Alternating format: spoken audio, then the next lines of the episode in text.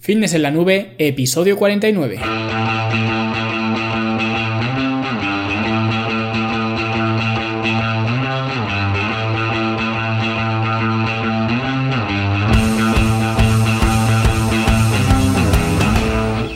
A todos un viernes más aquí a vuestro podcast, a vuestro programa Fitness en la Nube, donde hablamos de fitness, de nutrición, de entrenamiento y donde cada viernes, cada semana os traigo las técnicas, los consejos, las herramientas y como lo queráis llamar para que construyáis un mejor físico y tengáis un estilo de vida más activo y más eh, saludable.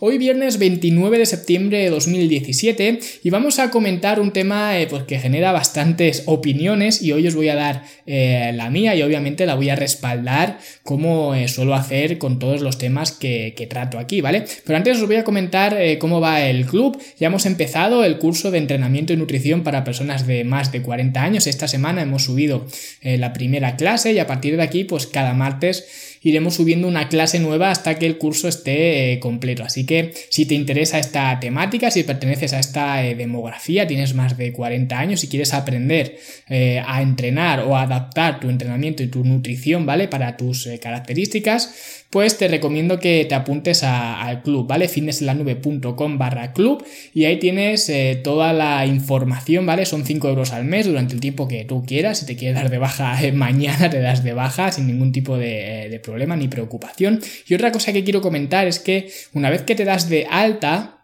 tienes acceso a todo el contenido que hay en la, en la, web, ¿vale? No hay nada a lo que no puedas eh, acceder. Esto quiere decir que tienes acceso al histórico de, de cursos, ¿vale? O sea que ya podrías acceder también al curso de, del sobrepeso y a todos los cursos que vayamos eh, subiendo. No significa que tengas solo acceso al curso que estamos haciendo actualmente, ¿vale? Tendrías acceso a todo el histórico que hay en, en la web y a todo el contenido que hay en, en la web. Así que es algo que es bastante interesante y te recomiendo que por lo menos lo, eh, lo mires y lo tengas en cuenta. Y ahora sí, vamos con el tema de hoy, que es un tema que la verdad me interesa bastante tratarlo porque he recibido varias eh, pues, preguntas acerca de este tema, que es el cardio de alta intensidad y el cardio de baja intensidad, ¿vale? ¿Cuál es mejor para perder grasa corporal, para vernos mejor frente al espejo y, demás? Y es que hay una batalla eh, que parece épica, ¿no? Entre el cardio a alta intensidad o el cardio a baja intensidad, ¿no? Para saber cuál es mejor, hay algunos que ahogan por uno, otros por otro.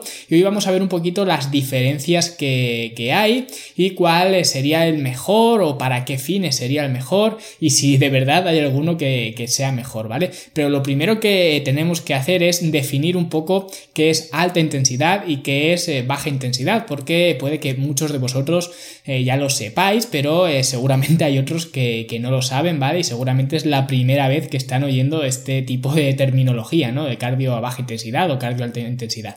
Entonces, lo primero que vamos a hacer es definir el cardio eh, a baja intensidad, ¿vale? ¿Qué es el cardio a baja intensidad? Pues el cardio a baja intensidad sería básicamente pues el cardio eh, tradicional, ¿no? Lo que sería subirse a la máquina elíptica, ¿no? Y elevar tu frecuencia cardíaca y mantenerla elevada durante un tiempo prolongado, ¿vale? Normalmente, si hablamos de números, estaríamos hablando de entre el 60 y el 70% de tu frecuencia cardíaca máxima, ¿vale?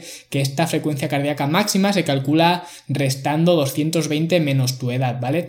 Así que eh, ya sabéis que a mí los números eh, para este tipo de cosas del cuerpo cuerpo y demás no me gustan mucho porque me parecen un poco, poco descriptivos, pero bueno, ahí lo tenéis si queréis calcular vuestra eh, frecuencia cardíaca eh, máxima, ya sabéis cómo se hace, 220 menos tu edad. Y bueno, esto es lo primero que la gente que hace cardio con vistas a la pérdida de grasa hace de forma errónea, porque se suben a la cinta del gimnasio y se ponen pues a ver el programa de, Ana Rosa, si es que siguen en antena, que, que no lo sé, aunque yo creo que eso es como saber y ganar, que ya viene de serie con la tele, y se pueden tirar ahí las horas muertas haciendo, haciendo cardio, y esto efectivamente sería cardio a baja intensidad, pero a muy baja intensidad. Y a mí que ya os he comentado que eh, no me gustan eh, los números para representar pues las variables del cuerpo, lo que os aconsejo para eh, saber que estáis en una intensidad adecuada, que se considere baja, pero que se considere por lo menos suficiente, es pensar si podríais mantener una conversación con alguien mientras hacéis eh, el cardio, sin quedaros sin aire, ¿vale? Y si podéis, es que la intensidad es súper baja y debéis aumentarla. El cardio al final parece que es más relajado y que podemos estar haciendo lo que nos dé la gana, pero realmente es una actividad, ¿no? Y lo hacemos con un fin concreto. Entonces, si buscamos el cardio a baja intensidad, lo que debemos hacer es que la intensidad sea baja, pero aún así que sea suficiente eh, para eh, conseguir los objetivos que, que buscamos. Y obviamente es una actividad de componente aeróbico porque tiene eh, presencia de oxígeno y como su propio nombre indica, ya que en muchas ocasiones eh, al cardio lo llamamos ejercicio eh, aeróbico, ¿vale? Entonces esta es la relación que, tiene. Al contrario que los entrenamientos en el gimnasio, que es una actividad anaeróbica. Por eso, en muchas ocasiones, ya he dicho aquí en el podcast, en el blog, que siempre calentar subido en una cinta para realizar luego un entrenamiento de, de pesas, pues no tiene mucho sentido porque no tienen la misma naturaleza las dos actividades. En una es actividad aeróbica y en otra es actividad anaeróbica, entonces eh, no tienen mucha relación, entonces un calentamiento para realizar una actividad aeróbica para luego hacer una anaeróbica pues no tiene mucho sentido, ¿no? Pero bueno, esto ya lo he comentado en, otras ocasiones. Y ahora hemos visto lo que es el entrenamiento o el cardio a baja intensidad. Ahora vamos a ver eh, qué es el entrenamiento a alta intensidad o HIT, que es como también se le, se le suele denominar. Esto se hacen en intervalos, ¿vale? O entrenamiento a alta intensidad o HIT o intervalos y entonces se suelen hacer entre en un ratio de 1-1, que quiere decir, pues si estás 30 eh, segundos eh, haciéndolo a alta intensidad, luego bajas a 30 segundos haciéndolo a un descanso más eh, activo, ¿vale? Entre el 50-60% de tu frecuencia cardíaca máxima. O hay otros que también les gusta hacerlo a un ratio 1-2, esto es, si estás realizando la actividad máxima, a tu máxima intensidad durante 30 segundos, pues luego estás un minuto haciendo una intensidad más, eh, más moderada, ¿vale? Aquí la diferencia principal es que en el momento de la alta intensidad estamos hablando de entre un 85 un 95% de tu frecuencia cardíaca máxima, eh, que es muchísimo, ¿vale? Que parezca que se te va a salir el corazón por la boca, mientras que en los periodos de descanso, descanso activo, como he dicho, estamos hablando de entre un 50-60% de esta frecuencia cardíaca eh, máxima. Pero la característica más llamativa que tiene el HIT para que esté tan de moda ahora mismo es el EPOC. Y esto, este acrónimo, ¿qué es? ¿No? ¿Qué es el EPOC? Pues el EPOC es el consumo eh, de oxígeno post ejercicio, que esto significa que eh, tras el ejercicio el cuerpo eh, tiene que volver a, su estado de, de, reposo, ¿vale? Cuando realizamos un sprint, pues cuando terminamos estamos como jadeando, ¿vale? Intentando consumir mucho oxígeno oxígeno de una manera exagerada, ¿vale? Por la boca intentando meter cuanto más mejor y esto es porque hemos realizado un esfuerzo tan eh, máximo que eh, para ese esfuerzo requeriríamos una cierta cantidad de oxígeno, pero como ha sido eh, tanto el esfuerzo en tan poco tiempo, no nos ha dado suficiente tiempo como para ir adquiriendo ese oxígeno poco a poco, como si ocurriría en otro tipo de, actividad, ¿no? en otro tipo de cardio a más baja intensidad, donde vamos de una manera sostenida cogiendo aire. En este caso, en un sprint necesitamos ese oxígeno, pero no nos da tiempo a cogerlo. Entonces esto hace que después tengamos esa deuda de oxígeno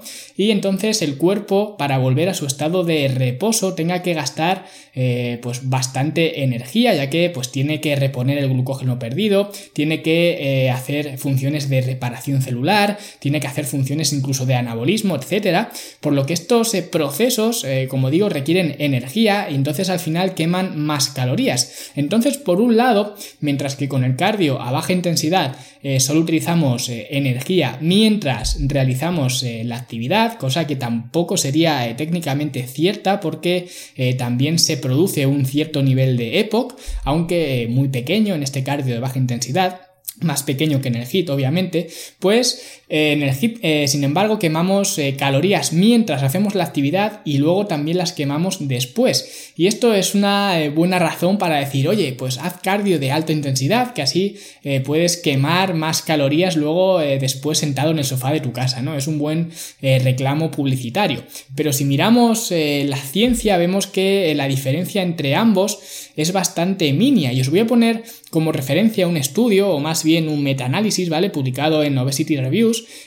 que es un eh, journal, que, bueno, journal en inglés se traduce como eh, periódico, pero realmente no es un periódico, obviamente, es una base de datos donde se almacenan eh, investigaciones que luego son las que se listan en PubMed y demás repositorios, ¿vale? Pues se compararon 31 estudios para ver cuál de los dos métodos era más efectivo en cuanto a la pérdida de, grasa. Y lo primero que se vio es que en cuanto a calorías era eran prácticamente las mismas y no había diferencias significativas entre cuántas calorías se quemaba eh, con el cardio a baja intensidad y el de alta intensidad, por lo que el efecto EPOC es bastante residual, ¿vale? Mucho más de lo que la gente se suele eh, pensar, porque eh, la característica, como digo, más representativa del HIT es este EPOC, ¿vale? Y la gente eh, cree mucho en este consumo de oxígeno post ejercicio, ¿vale? Y en la, cantidad de calorías que se queman después de, de entrenar, pero realmente no hay tanta diferencia eh, con las calorías que se queman durante un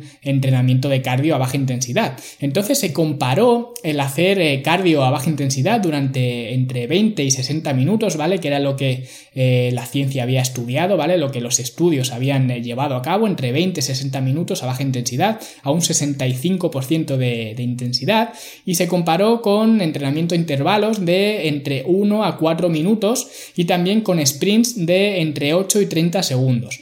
Mirad lo eh, interesante. Voy a citar textualmente lo que dice el, el, estudio y es que dice así, el cardio en general no es un buen método para perder grasa, la dieta es mucho más importante para crear un déficit calórico. El cardio solo supondría un déficit calórico significante si hiciéramos cantidades monstruosas. Y voy a repetirlo otra vez, el cardio en general no es un buen método para perder grasa, la dieta es mucho más importante para crear un déficit calórico. El cardio solo supondría un déficit calórico significativo si hiciéramos cantidades monstruosas. Y lo he repetido para que os lo grabéis eh, a fuego, porque esto eh, debería de estar en las neveras de todas las personas que intentan perder grasa a base de, cardio. Pero es que además también dice otra cosa eh, curiosa. Y digo otra vez textualmente, lo que podemos aprender del CrossFit es que si entrenas con intensidad, muy muy duro, manteniendo unas calorías constantes, tu cuerpo va a cambiar. Si haces más trabajo, verás mejores resultados. ¿Y esto qué significa? significa? Lo que ya he comentado en otros eh, programas, que el cardio por sí solo no ayuda a perder peso, que es una mera herramienta y que cuanto más cardio realicemos, más tendremos que realizar progresivamente para quemar las mismas eh, calorías, ya que el cuerpo se va adaptando. Es como los coches, si te compras un Hammer, ¿vale? Súper ineficiente, que gasta mucha gasolina, no es lo mismo obviamente tener este Hammer que tener un Clio que para la misma distancia eh, pues gaste la mitad ¿no? de combustible y tu objetivo es que tu cuerpo sea un Hammer, no un Clio, ¿vale? Quieres gastar cuanto más mejor, eso es ser ineficiente. Pero este no es el único eh, problema y el problema más bien es la eh, mentalidad de la gente. Cuando alguien llega al gimnasio lo primero que hace es subirse a la cinta o a la bici o a la elíptica y especialmente si esta persona quiere perder peso y esto es un error de concepto. El cardio es una actividad que destruye tejido, pero el objetivo que debemos eh, de, tener en el gimnasio es de construir tejido. Al gimnasio siempre se va a construir y esto es algo que también deberíais eh, grabároslo eh, a fuego, ¿vale? Sobre todo estas personas, como digo, que creen que el cardio es la, la, octava maravilla, ¿vale? No se puede pensar en, bueno, tengo cuatro horas a la semana libres, disponibles, voy a ver cuántas calorías puedo quemar máximo en esas cuatro horas, ¿vale? Que es tristemente, como digo, la mentalidad que tiene mucha gente. Cuanto más queme, mejor incluso se hacen eh, sus cálculos, incluso llegando a veces a traducirlo en, comida, ¿vale? Hoy he quemado 650 calorías y esto es las calorías que tiene una pizza a cuatro quesos, por ejemplo, ¿no? Y esta mentalidad, como digo, no te va a llevar a, ningún sitio, entonces hay que empezar a poner el cardio en, su lugar. Por eso cuando hablé del CrossFit eh, y del resto de entrenamientos de, alta intensidad, ¿vale? Que se enseña ahora en los gimnasios, que está muy de moda, que básicamente es pues CrossFit de hacendado, ¿vale? Que es un quiero y no puedo, que ya lo comenté en este episodio, que os lo dejaré enlazado en las notas de, este programa, pues que ahora, como digo, se han puesto eh, muy de moda, realmente no tiene sentido ver cómo le hacen a la gente de moverse de arriba para abajo, ahora subes las escaleras, lo hace, luego haces eh, jumping jacks, luego haces una sentadilla, luego te pones unos guantes y le pegas puñetazos a un saco de boxeo, es totalmente aleatorio y simplemente para que te sientas cansado y te sientas como que has hecho hecho algo, ¿no? Que esta es la sensación que, pues como digo, le gusta a la gente por este error de mentalidad. Se van a su casa pensando que, que han hecho algo, pero como comenta el estudio, ese aumento de la capacidad de trabajo te lleva o te obliga a hacer cada vez más y más trabajo para los mismos resultados en términos eh, calóricos. Entonces no es algo eh, pues eficiente. Y esto es igual que en otra investigación que leí, que realmente esta sí que no puedo citarla, ¿vale? La que he estado hablando de los eh, del metaanálisis sí que la pondré para que veáis de dónde sale. Pero esta, la verdad que os tendréis que fiar un poco de mí porque no recuerdo dónde la leí, pero os voy a comentar lo, que se, lo que se decía ahí, se estudió a triatletas de élite y se vio como a pesar eh, pues de estar eh, delgados, no diría definidos, porque pues la mayoría de triatletas no tienen una gran definición eh, muscular, básicamente porque no es un requisito en, su deporte, ¿no? Es, lógico. Pues se vio como su metabolismo era exactamente igual que el de una persona sedentaria, no tenían ninguna ventaja metabólica y lo único que les mantenía delgados y en forma eran las cantidades brutales de cardio que hacían pues nadando corriendo y, en bici, ¿no? Dada la naturaleza del deporte. Y esto, eh, si tienes todo el tiempo del mundo para hacerlo, pues está eh, muy bien, ¿vale? Podríamos decir, pero a mí en lo personal prefiero ser eficiente con los entrenamientos y, como he dicho, ir al gimnasio a construir. Así que eh, vemos que ambos tipos de cardio tienen esas mismas ventajas en cuanto a la pérdida de grasa, o sea, ninguna, ¿vale? Ninguno es más eficiente a la hora de, de perder grasa. O aunque si hablamos de eficiencia, aquí sí que eh, tendría ventaja quizás el HIT, ya que al final es eficiente en cuanto al tiempo, no en cuanto a la cantidad de grasa perdida, pero sí que se necesita eh, menos tiempo para quemar la misma cantidad de calorías. Ahora bien, si el HIT ahorra tiempo, eh, ¿por qué los culturistas que entrenan 5 o 6 veces a la semana, incluso a veces dos veces al día, comen 6 o más comidas al día y tienen además que descansar y dormir bien para recuperarse? Y luego además los que no son profesionales pues tienen un trabajo eh, normal, una familia normal, etcétera, porque, eh, porque esta gente que siempre va en pillados de, tiempo, ¿por qué no aprovechan las ventajas del HIT de economizar ese, tiempo, ¿no? de gastar más en menos tiempo? Porque como seguramente sabréis, los culturistas eh, normalmente el cardio eh, de baja intensidad es su elección, siempre suelen utilizar este tipo de, sistema. ¿Y por qué utilizan este y no el HIT si pueden ahorrar tiempo? Porque pensad que si entrenan tan duro, porque los culturistas entrenan muy muy duro, no es lo mismo ir al gimnasio que entrenar como un culturista, y os lo aseguro porque yo he entrenado con ellos. Eh, y entrenan quizá 5 o 6 días a la semana, vamos a poner 5 días a la semana, y luego hacen 3 sesiones de cardio, que normalmente eh, cuando llegan las competiciones son más, pero vamos a poner 3 sesiones de cardio, por ejemplo. Si utilizaran eh, HIT en estas sesiones de cardio, les supondría una demanda brutal de energía y sería muy difícil la recuperación, estarían comprometiendo pues esa recuperación y estar listos para entrenar en el gimnasio al día siguiente, ¿vale? Y además, esa diferenciación que es el epoch, ¿vale? Que como hemos visto es la diferencia más significativa, eh, pues eh, también la consiguen con el entrenamiento eh, de pesas. El entrenamiento de pesas también tiene este efecto epoch, por lo que no es algo que llame la atención ni que sea el santo grial. Por eso si tengo que elegir entre ambos, recardio de baja intensidad o cardio de alta intensidad, elegiría el cardio a baja intensidad para potenciar la quema de calorías en momentos concretos, pero no de forma habitual y por supuesto eh, no de forma principal de, entrenamiento, sino como complemento. Y otra cosa eh, que ya creo que la comenté en algún otro eh, episodio, nunca hagáis cardio antes de entrenar, el entrenamiento siempre va primero y el cardio en el caso de hacerlo va después. Y en este caso tiene aún más sentido realizar cardio de baja intensidad porque durante el entrenamiento hemos gastado glucógeno muscular como fuente de, energía, principalmente para generar ATP, ¿vale? Os voy a remitir al episodio de los sistemas energéticos, que ya hablé de esto de forma más eh, pausada y seguro que lo vais a comprender todo eh, mejor. Y entonces es más sencillo acceder a las eh, reservas de grasa después de, de, entrenar, pero otra vez igual.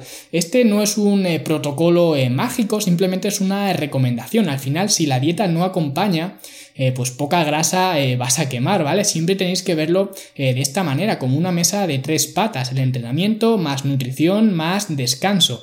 Y luego dentro del entrenamiento, el foco principal debe ser entrenamiento con resistencias, con cargas. Y luego pues se puede complementar con cardio de baja intensidad, cardio de alta intensidad, si te gusta más, con una pachanga de fútbol o con lo que sea, pero nunca debe ser el cardio vuestra principal eh, preocupación. Así que espero que os haya sido de, ayuda y si os ha eh, parecido interesante, pues compartid este podcast, dadme vuestras eh, valoraciones de 5 estrellas en iTunes, vuestros me gusta en iBox y cualquier cosa que me queráis comentar, pues findesenlanube.com barra contacto para todos los temas que queráis eh, tratar. Así que un abrazo a todos y nos vemos en los siguientes episodios. ¡Hasta luego!